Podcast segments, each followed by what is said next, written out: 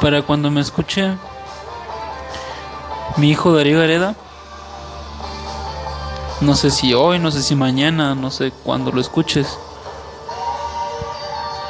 Quiero decirte que no temas equivocarte.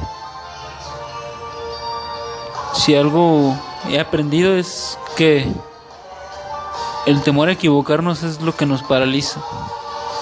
Claro, que no aprender de nuestras equivocaciones es igual o peor aún.